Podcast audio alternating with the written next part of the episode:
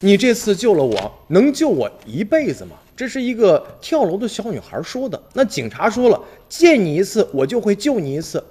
救援现场，这个小女孩啊，与警察的这个简短的对话，感动了现场所有的人。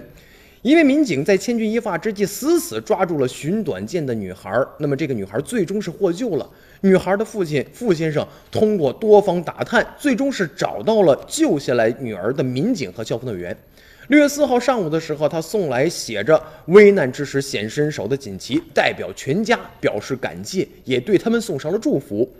在六月二日中午的十一时，呃，建设路公安局的陇海西路治安中队值班室民警乔向伟和同事，他们接到了幺幺零指挥中心的指派，说位于中原路和秦岭路附近的一个小区之内，一个十五岁的女孩因为和家人怄气。然后就爬到了三楼的楼梯间窄窄的窗户边上，准备要跳楼轻生了。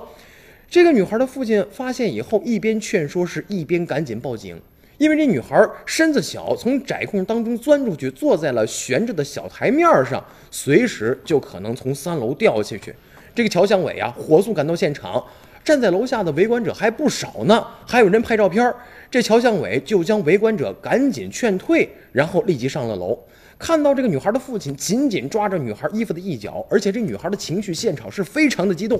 此时此刻，消防队员也赶到了，因为楼下的情况比较复杂。经过与消防队员紧急的沟通以后，这个特警出身的乔某决定，在保证小女孩人身安全的情况之下，采取强行的一个救援办法。他就说了：“我突进楼道之内啊，从里面紧紧抓住跳楼小女孩的腰不放，然后用绳子揽住小女孩的腰。”而消防队员高潇呢，伸系安全绳，从另外一个窗口降落至女孩的跳楼的位置，从外面抱着小女孩的腿往里边推。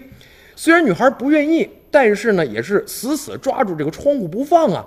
那两个大男人终于把她救了下来，用了二十分钟。那么，我们也为这个消防队员和这位警察点个赞。